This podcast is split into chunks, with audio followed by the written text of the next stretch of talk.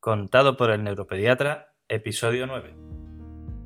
Bienvenido a Contado por el neuropediatra, con el doctor Manuel Antonio Fernández, el programa donde aprenderás y comprenderás las claves fundamentales del aprendizaje, la conducta, el desarrollo, la crianza y la educación de los hijos, así como sus dificultades y alteraciones, para prevenir problemas y evitarlos detectándolos de forma precoz, para actuar de la forma más adecuada lo más rápido posible y así tratarlos y corregirlos. Hola, bienvenido a una nueva edición de Contado por el Neuropediatra. Vamos ya por el episodio 9 y creo que después de los cuatro iniciales casi que llevo más tiempo hablando sobre mí que sobre neurodesarrollo. A lo mejor te parece que soy un plasta, pero el formato de audio extendido, eh, este que usamos en los podcasts, me está resultando tan cómodo y agradable que estoy aprovechando para poder contarte todo lo que tenía pendiente desde hace mucho tiempo. Además, ya nos va quedando muy poquito. Y de esta forma vas a poder conocerme a mí y a los aspectos más relevantes de mi trayectoria.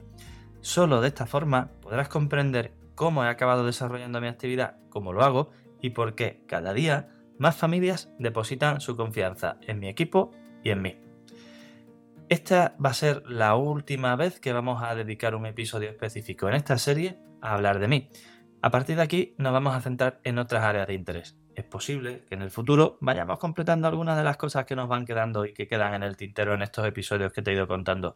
Pero ahora mismo eh, acabamos con esta historia y pasamos a lo que estoy seguro que de verdad te interesa.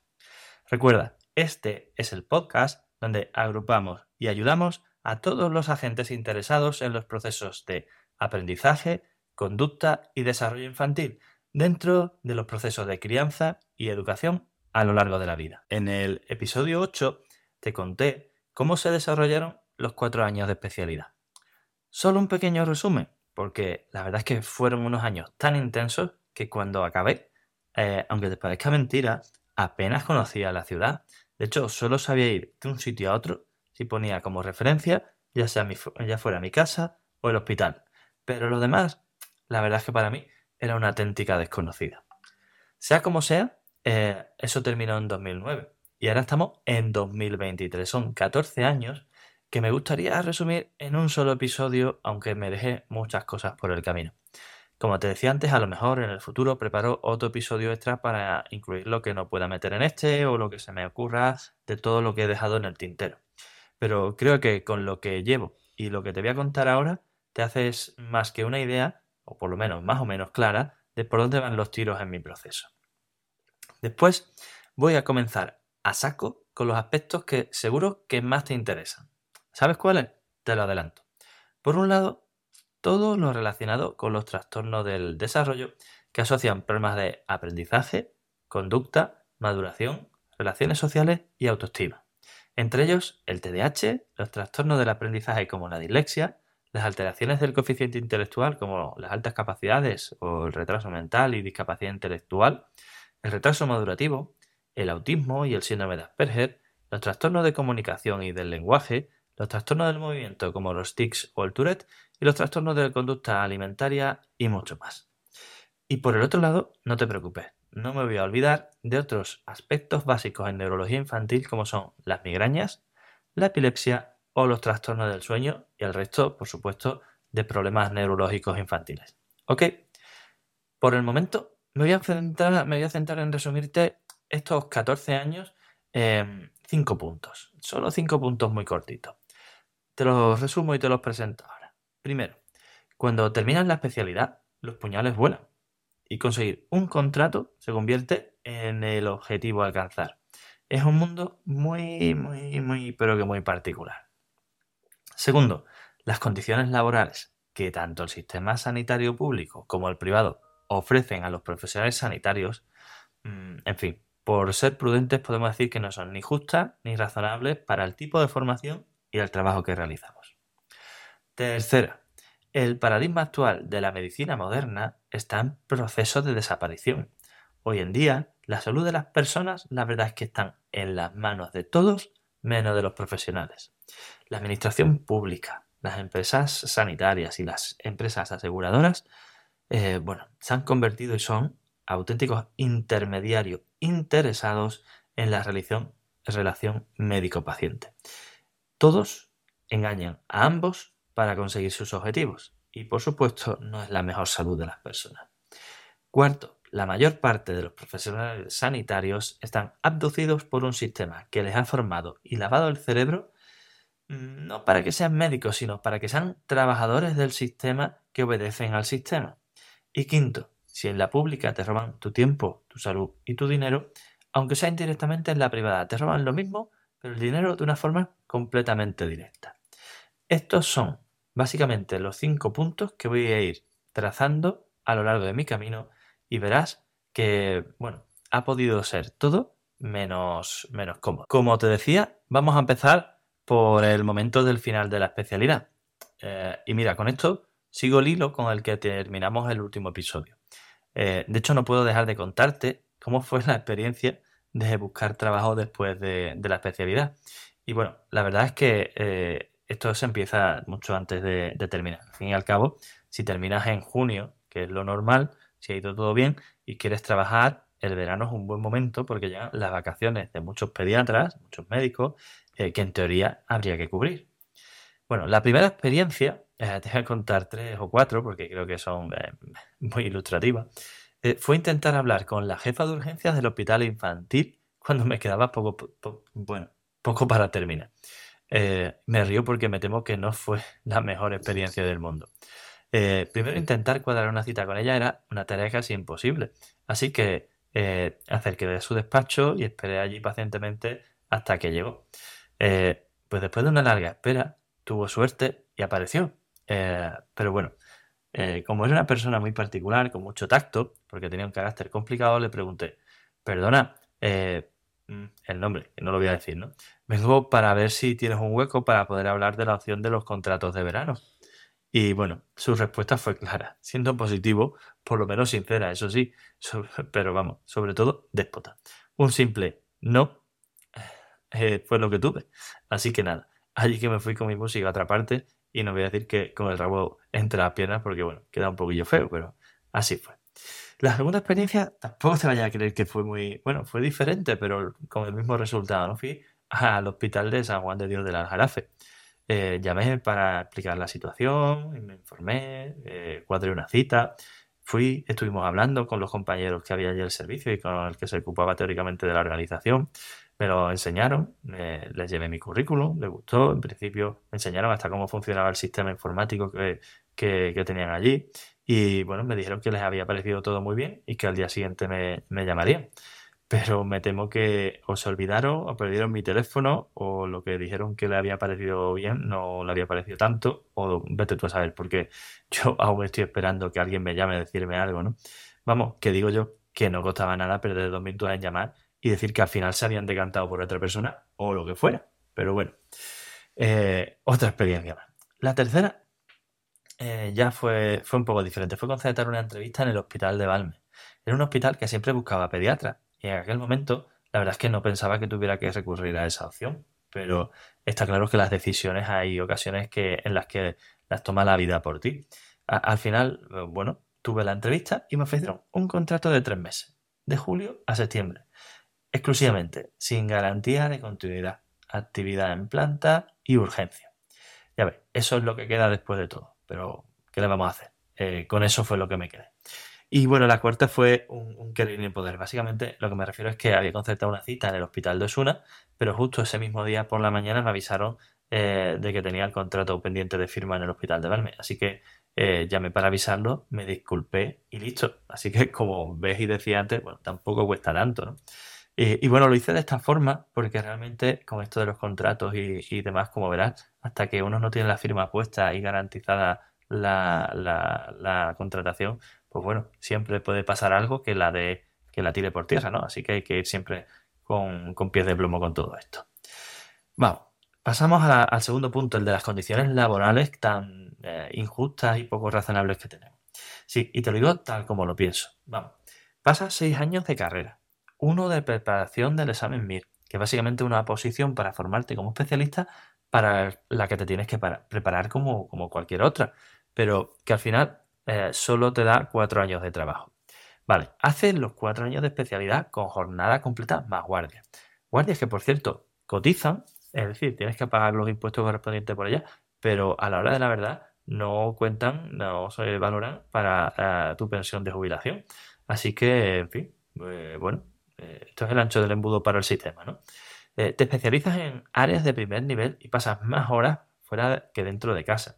Y todo eso para literalmente acabar mendigando trabajo en algún sitio. La verdad es que, bueno, resulta, resultaba bastante frustrante y lo sigue resultando hoy en día. A todo eso hay que añadirle que la posibilidad de presentarte a una oposición para conseguir una plaza en el sistema público era casi una utopía en aquel momento. ¿no? Yo terminé en 2009, la anterior oposición se había convocado años antes eh, y la siguiente se hizo esperar mucho más de 10 años. Así que, en fin, estabas allí al servicio, al capricho y entre la espada y la pared de lo que el sistema quisiera hacer contigo, o mejor dicho, las personas del sistema. ¿no? Espérate a pensarlo. Yo acabé la carrera con 24 años, sin ninguna repetición, y la especialidad con 29. Me casé a los 28 años. ¿Y crees que era posible hacerlo antes? ¿Crees que puedes tener la más mínima opción de tener familia e hijos en esta situación? Hombre, eh, posible es, claro. De hecho, tengo compañeros que han tenido uno, incluso dos hijos durante la especialidad. Pero, en fin, hay gente muy valiente. Pero a ver qué haces si cuando acabas la especialidad eh, te encuentras eh, con esa situación y sin trabajo. Y como has visto, esto no es algo tan raro como uno se podría imaginar después de esa situación. Yo tuve opciones de trabajo cuando terminé por varios motivos. La pediatría es una especialidad demandada y la crisis económica que vino después de los 90 aún no estaba apretando completamente. En cambio, mi mujer terminó un año más tarde la especialidad y ella hizo oftalmología, una especialidad que cuando la comenzó era una de las más potentes y con más salida. Tuvo, eh, a pesar de ello, y fíjate cómo cambiaron las cosas, estar hasta nueve meses sin trabajo porque se encontró de lleno con la llegada de la crisis. Y bueno, yo empecé a trabajar antes, pero eh, ya se iba barruntando y de hecho en ese cambio de, año, eh, del 2009 al 2010, pues también me afectó la crisis de forma significativa. De hecho, te digo más, ante la expectativa con la que me encontré al terminar, con un triste contrato de tres meses y sin ninguna garantía, la más mínima garantía de continuidad en la sanidad pública, no tuve más remedio que la opción de buscar opciones en la privada para tener al menos un mínimo de estabilidad. En este punto te encuentras otro paradigma muy curioso, por llamarlo de alguna forma. Para trabajar en la privada debes cumplir unas determinadas condiciones en la sanidad pública y a cada cual más chunga. Primero, debes solicitar autorización al sistema público y comprometerte a que las obligaciones de este prevalecerán sobre las del privado, independientemente de tu tipo de contrato, vinculación y demás. Esto se refiere a horarios guardias, etc. Segundo, por supuesto debes darte de alta de autónomo y por supuesto pagar para poder realizar tu actividad. Porque aunque realmente seas personal que trabaja en un centro médico o en un hospital, nadie se hace cargo ni nadie te hace un contrato laboral, con lo que te encuentras en precario, sin estabilidad, sin vacaciones, pagando más impuestos y encima en una situación irregular eh, de falso autónomo. Curiosamente, aunque ahora sí que hay movimiento de los colegios médicos y demás al respecto, cuando yo me quejé de esto, en su momento, nadie tuvo el más mínimo interés en cambiar ese status quo ni hacer nada. Vamos, poco más que me miraron con cara de qué estás diciendo, tío. Eh, ahora se interesa, ¿no? Bueno, aquí hay muchos conflictos de intereses de los que se podría hablar. Tercero, y aún más sangrante, debes renunciar o debías renunciar, porque esto ya se suspendió, gracias a Dios. El cambio de gobierno esto tuvo algunos, algunos, algunos resultados positivos, lo que se llamaba el complemento de exclusividad. Esto básicamente es una parte del sueldo al que le habían puesto este nombre eh, y que a efectos prácticos lo que hacía es que si querías trabajar en la privada, te lo pensaras mucho, porque de entrada perdías casi 800 euros del escueto salario que ya tenías. Y claro, si sumamos esto a la cuota de autónomo, para poder tener un ingreso digno en la privada tenías que echar más horas con loco. La realidad es que, bueno, era una clara barrera de salida para quien se lo planteara, pero sobre todo para que el sistema supiera eh, que si al final no te decantabas por duplicar o por complementar tu actividad pública con la privada, eh, debido a todas las trabas que también este propio sistema te ponía, bueno, al final lo que hacía es depender absolutamente de él y por lo tanto te podía apretar las tuercas hasta donde quisiera porque la alternativa era, pues bueno, quedarte sin trabajo directamente, ¿vale? Y claro, esto también lo tenían muy claro en la privada. Cuanto peores eh, eran las condiciones laborales de los médicos en la pública, pues peores pueden ser los de las condiciones de la privada, porque al fin y al cabo no necesitan mejorarla, mucho. ¿no? Vamos, un negocio redondo para todos estos explotadores que han mantenido un sistema bajo mínimo a costa del trabajo de, los sanitarios. Tercer punto. Mira, es lo que llamo eh, el fin del paradigma actual de la medicina moderna. Hace años que ni el sistema sanitario público ni al privado les importa, por supuesto, la salud de las personas, que eh, se supone que es lo que deben cuidar. Ambos sistemas se han enfrascado en una lucha eh, sin cuartel por conseguir minimizar a toda costa el gasto sanitario. Y me temo que el punto más sensible y sencillo siempre acaba recayendo en el área de personal. Déjame que rompa un mito. El principal problema de la sanidad no es la financiación. A nivel nacional hay dinero, te garantizo, vamos, te lo conozco y bueno, todo el que está metido en su área eh, sabe de lo que va el tema. Hay dinero más que de sobra para atender de una forma magnífica a toda la población. Entonces, ¿cuál es el problema? Pues relativamente sencillo. Como sabrá y como creo que es evidente, ese dinero no se usa de la forma adecuada. Mucho se despilfarra en corrupción y otro tanto se usa de una forma inadecuada poniendo en puestos de responsabilidad a personas que no deberían estar ahí. Vamos a dejarlo. Amiguismos, enchufes, tejemanejes, intereses personales. Bueno, no te podría hacer ni una idea de hasta dónde se puede llegar con esto. Otra de las áreas más sensibles en esto del gasto sanitario es la del gasto farmacéutico. Para eso también los, los profesionales sanitarios somos un buen objetivo para la administración, porque bueno, tú haces tu carrera, tu especialidad, tu formación continuada por tu cuenta, pero claro, como a ellos no les interesa, pues lo que quieren vender de puertas, puertas para afuera es que los médicos somos unos caraduras inmorales vendidos a la industria farmacéutica que recetamos lo que interesa en cada momento para conseguir regalos a cambio. Bueno, y te lo sueltan así. Eh, hay países como Portugal en el que si tú vas a un centro privado, eh, no solo es que eh, no te penalicen, sino que es que te benefician por ir. El sistema cree que tú has descongestionado la sanidad pública y las recetas que están emitidas por un profesional privado son perfectamente válidas, es decir, las tienes o están financiadas o incluso tienen recetas de la sanidad pública porque consideran al propio profesional un aliado en el proceso. No como en España, que lo que se ha venido a transformar al profesional es en un eh, enemigo de la población, aparentemente. Eh, en un enemigo de la administración. Es decir, se prejuzga de forma negativa al profesional y por lo tanto se actúa de una forma que parece que se le está, eh, bueno, parece no, se le está culpando o se le está presuponiendo una mala praxis, una mala actitud y una actitud que, bueno, lo que genera directamente desde el sistema público al privado es rechazo y una eh, consideración de que fuéramos casi que mercenarios, ¿no? En fin, esto, esto es lo que nos encontramos. Eh, me temo que no van por ahí los tiros. Aún así, como eso no era suficiente, también llegó el pufo de los genéricos, las subastas, y con ello más problemas, más corrupción, más tejemaneje, más amiguismo y más enchufismo, por supuesto. Y de la privada, ¿qué te puedo decir? Bueno, tengo una frase muy clarita para esto. Los seguros médicos son como la seguridad social, pero con una tarjetita brillante dorada plateada según los eh, aires y las ínfulas que tenga cada, cada empresa, ¿no? ¿Y por qué digo esto? Pues porque si piensas que con una cuota mensual de 15 o 30 euros puedes tener todo lo que te prometen, me temo que es que mm, eres perfectamente consciente de que te están engañando eh, y te estás dejando engañar. La realidad eh, es que hoy en día la salud de las personas está en manos de todos los profesionales eh, o sea, de todos menos en las manos de los profesionales. La administración pública, las empresas sanitarias, como te decía antes, las aseguradoras, son intermediarios interesados en la relación médico-paciente. Engañan a ambos para conseguir sus objetivos. A los pacientes le dicen que tienen derecho a todo, pero a los profesionales le dicen que no pueden hacer casi nada. Y así los enfrentan a ellos, justificándoles a uno los problemas con, con, con las pegas del otro. A los pacientes le dicen que el problema es del médico eh, pero al médico le ponen todas las pegas posibles para hacer lo que quiere hacer en su trabajo bien.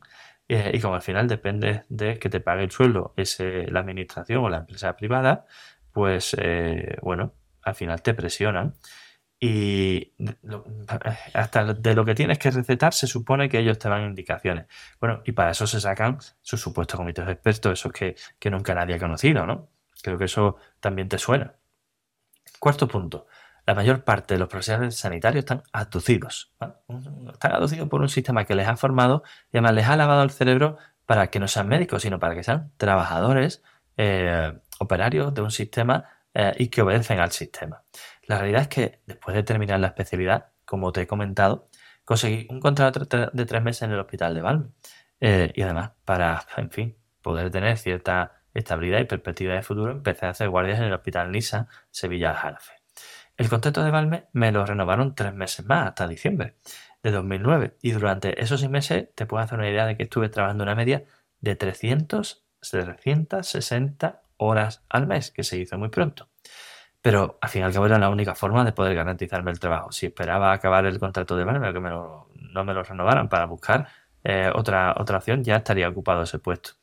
Había semanas que pasaba tres días consecutivos trabajando eh, fuera de casa, yendo de un hospital a otro, sin descanso.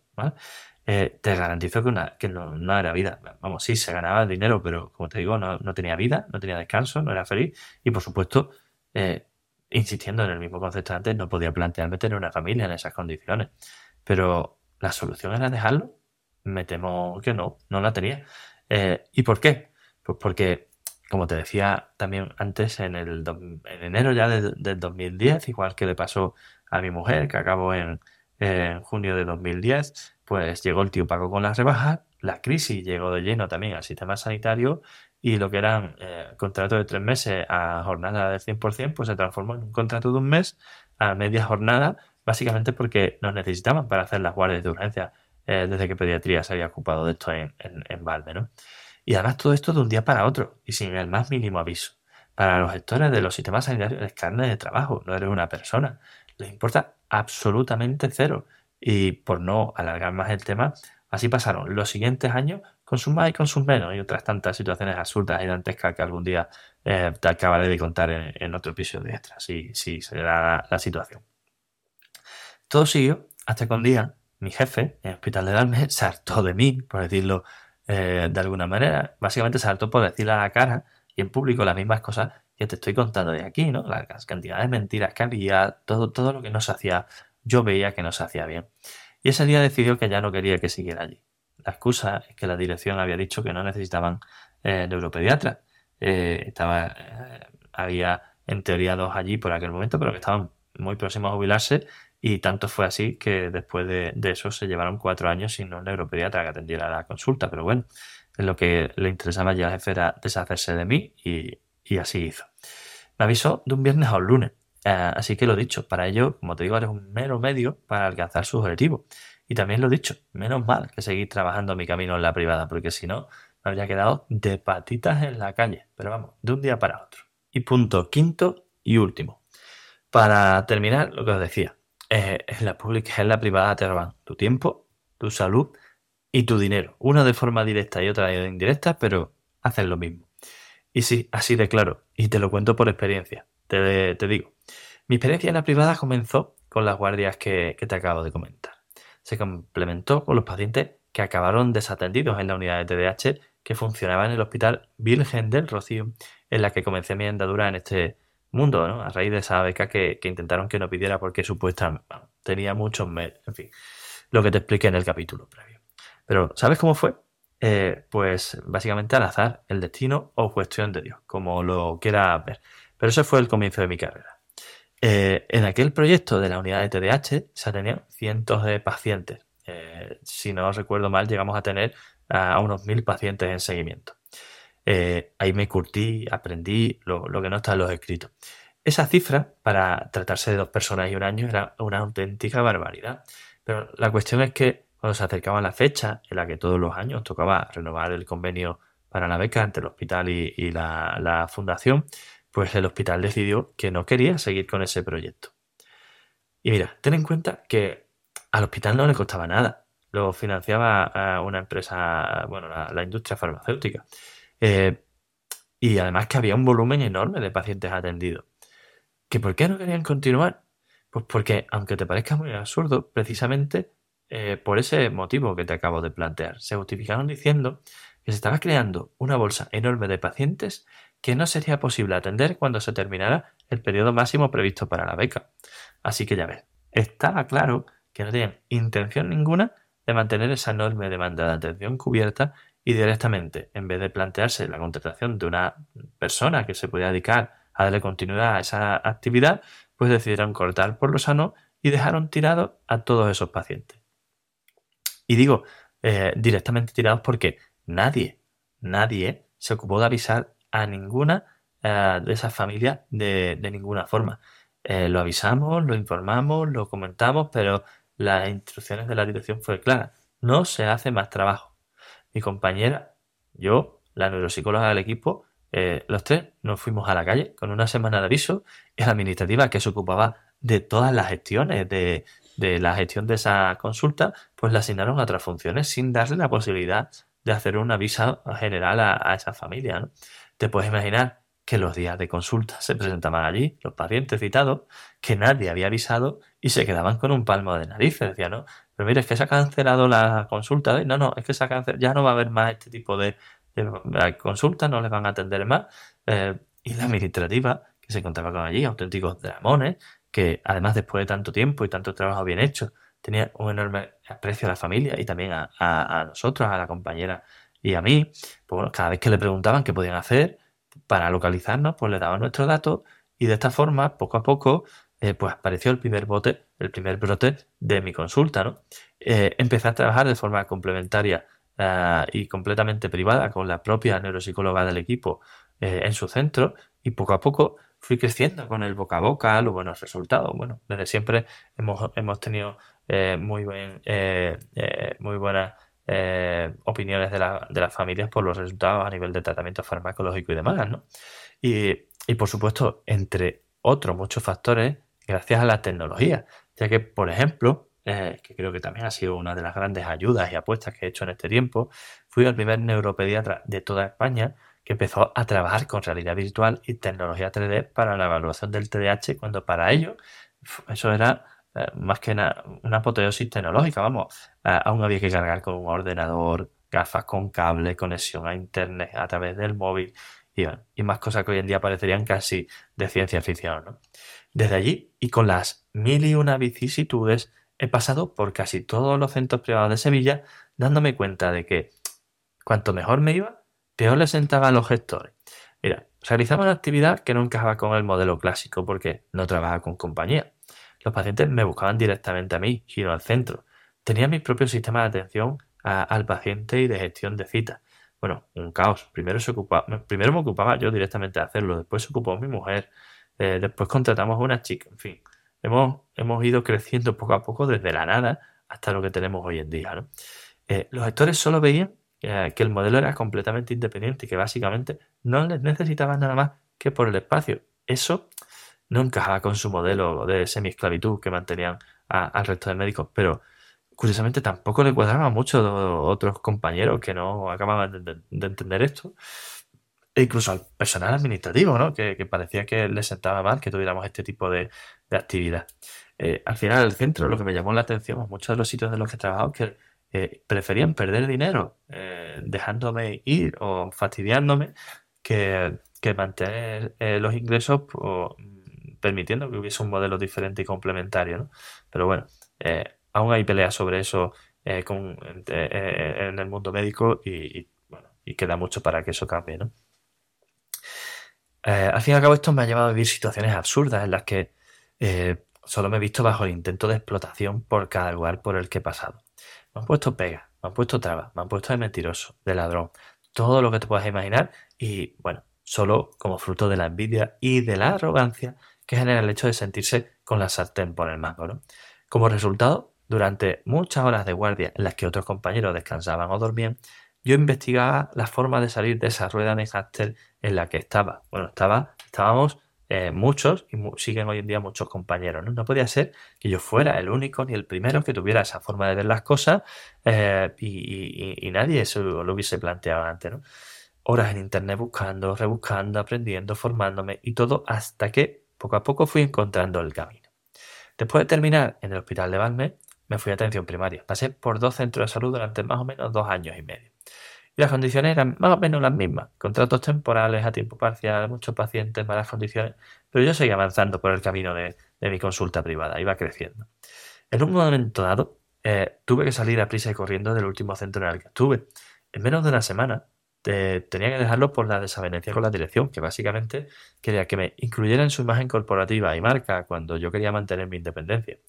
Después de mucha angustia por no tener donde ver los pacientes la siguiente semana y además tener que seguir con mi trabajo habitual, pues tuve la suerte de encontrar eh, un local con las licencias para poder trabajar, cosa que no es fácil en medicina. Todo este tema administrativo es ampliamente complicado. Así que allí me, lancé a montarme por mi cuenta al 100% y por primera vez. Pero por resumirte, la cosa no fue mal. Eh, pude trasladarme allí sobre la marcha, tener un poco de tranquilidad pero que solo duró unos meses, ¿eh? no, te, no te creas. La verdad es que la consulta creció, pero me volví a encontrar con la misma situación. Otro que me quería sacar el oro y el moro, y cada vez que tenemos una renovación de alquiler era una subida estratosférica. Ten en cuenta que esto era una apuesta que no sabía cómo iba a salir, así que yo hice contratos cortos, pero claro, conforme iba avanzando, aquí me iba casi duplicando el, precio de, del alquiler. Yo ya no sabía por dónde tirar, estaba buscando soluciones y alternativas por todos lados. Entre ellas, una cosa rocambolesca, pero que, me estuve planteando, eh, fue que me ofrecieron la, plaza de jefe de servicio de pediatría del Hospital de Denia, en Alicante. Eh, algún día te contaré eh, la historia esa, ¿no? Todos los detalles, porque la verdad es que también es para escribir un libro. Pero en resumen, querían hacer un servicio locos. pagaban de lujo al jefe, eso sí, pero bueno, querían poner a hacer las controles de niños sanos a, a las enfermeras, para que te puedas hacer una idea, ¿no? Eh, pero la distancia, la opinión de mujer, de mi mujer, esa situación y la consulta, porque claro, si me iba allí tenía que dejar la consulta y si la cosa no iba bien después, en fin, pues eh, no, iba a ser para nada fácil volver, porque bueno, te ofrecían un contrato indefinido, pero básicamente un contrato indefinido lo único que significa es que no sabe cuándo se va a acabar. Bueno, me hicieron eh, rechazar la oferta. Y por cierto, como te podrás imaginar, en todo ese proceso imposible, repito, lo de tener familia y estabilidad, ¿no crees? El resultado fue eh, que mira, sin mucho pensarlo, a la vez que gestionaba lo de Denia, busqué opciones, encontré un local, lo alquilé y se lo dije a mi mujer. La pobre se echó las manos a la cabeza y la verdad es que no era para menos, porque lo hice pagando la novatada. ¿Eso qué significa? Que lo hice sin informarme previamente de los posibles usos que se podía dar a ese local, de tener ideas del coste de la reforma eh, y bueno, y de todo lo que era necesario. No lo hice todo al revés. Una locura. Que, al final, gracias a Dios, como puedes ver, salió bien pero que, bueno, no, no, sé cómo eh, lo conseguí, pero desde luego me quebró la cabeza más de una vez. Por ejemplo, ya con el local alquilado y después de buscar una empresa que nos hiciera el proyecto, pues la previsión inicial de costes de la misma se multiplicó casi por cuatro. A mi mujer casi se le sale el corazón por la boca el día que abrió el mail con el primero de los presupuestos que nos llegó para, para la reforma. Pero bueno, no te creas que los demás fueron mucho mejores. La cuestión es que lo que se planificó como algo a pequeña escala y con recursos propios acabó. Y gracias a Dios, bueno, con un préstamo de bastantes miles de euros en el banco, que vuelvo a decir gracias a Dios, podemos, pudimos conseguir bastante rápido por, bueno, por diferentes aspectos personales y demás, y con muchas deudas por pagar para empezar mientras hacía la reforma y además seguía trabajando en el centro de salud y en mi, bueno, en el local en el que estaba pagando el alquiler, eh, que también, bueno, todo tiene una historia fantástica, ¿no? Eh, y ese local ya digo que, cada vez me cobraban más. Vamos, que cada vez que a mí me dice alguien que qué suerte he tenido y que claro, que es que en la privada se gana mucho dinero, miro hacia atrás y le digo, claro, chico, pues ya sabes, ponte a ello, verás que fácil, si esto está chupado, ¿no? Ah, aún así, lo que debo reconocerte es que haber tomado esa decisión en ese momento, y me voy a poner serio para esto, ¿no? Eh, y la de dejar la sanidad pública un poquito después, ha sido la mejor que me ha pasado, ha sido lo mejor que me ha pasado en la vida. Con muchas horas de trabajo y mucho esfuerzo, eh, está claro, pero me ha permitido conseguir lo que quería. Tranquilidad y estabilidad para poder tener una familia, aunque mucho más tarde de lo que tenía previsto, y por lo menos garantizar su futuro. Es cierto que todo esto es muy diferente a los problemas que puedes tener con tu hijo, pero quiero que te pone en contexto de por dónde vengo y hacia dónde voy. Con todo esto, ya te dejo de contar mi vida. Y te prometo que en el próximo episodio, bueno, te prometo no, en el próximo episodio, como te he prometido al principio, vuelvo a saco con el tema central del podcast, el neurodesarrollo, ¿sí? Y para más detalles, con el TDAH. Y te aviso ya, para que no te lo pierdas. ¿De acuerdo? Eh, y para acabar, y dicho esto, y reconociéndote que, aunque de modo resumido, me he quedado ampliamente satisfecho contando todo esto. Así que hasta aquí, como te decía ah, en el ah, episodio previo, también hemos llegado a este noveno episodio de este podcast contado por el neuropediatra. Sí, como te decía en el episodio inaugural, te ha emocionado y te ha hecho vibrar la posibilidad de convertirte en un padre pro y top para ayudar a tu hijo en su proceso de desarrollo, estás más que invitado a este ilusionante camino. Lo haremos entre todos y verás los resultados cada día. Vamos a hacerlo como personas de la mano.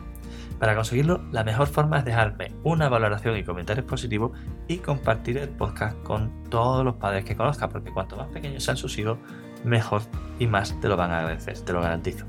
Y si quieres profundizar en alguno de los puntos que hemos tratado o necesitas ayuda para la evaluación, el diagnóstico, la terapia o el tratamiento, ya sea presencial o online, de problemas de aprendizaje, conducta, maduración, desarrollo, relaciones sociales o autoestima, así como para situaciones específicas como el TDAH, la dislexia, las altas capacidades, el retraso moderativo, el autismo, las perges, la epilepsia, la migraña o los trastornos del sueño, ponte en contacto ahora mismo con nosotros en, neuropediatra.es, donde también encontrarás cientos de artículos de gran claridad sobre estos temas y guías de apoyo en el camino.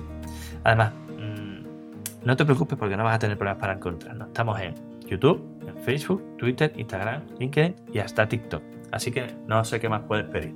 Ahí te esperamos y por supuesto en el próximo episodio de este podcast contado por el Neuropediatra.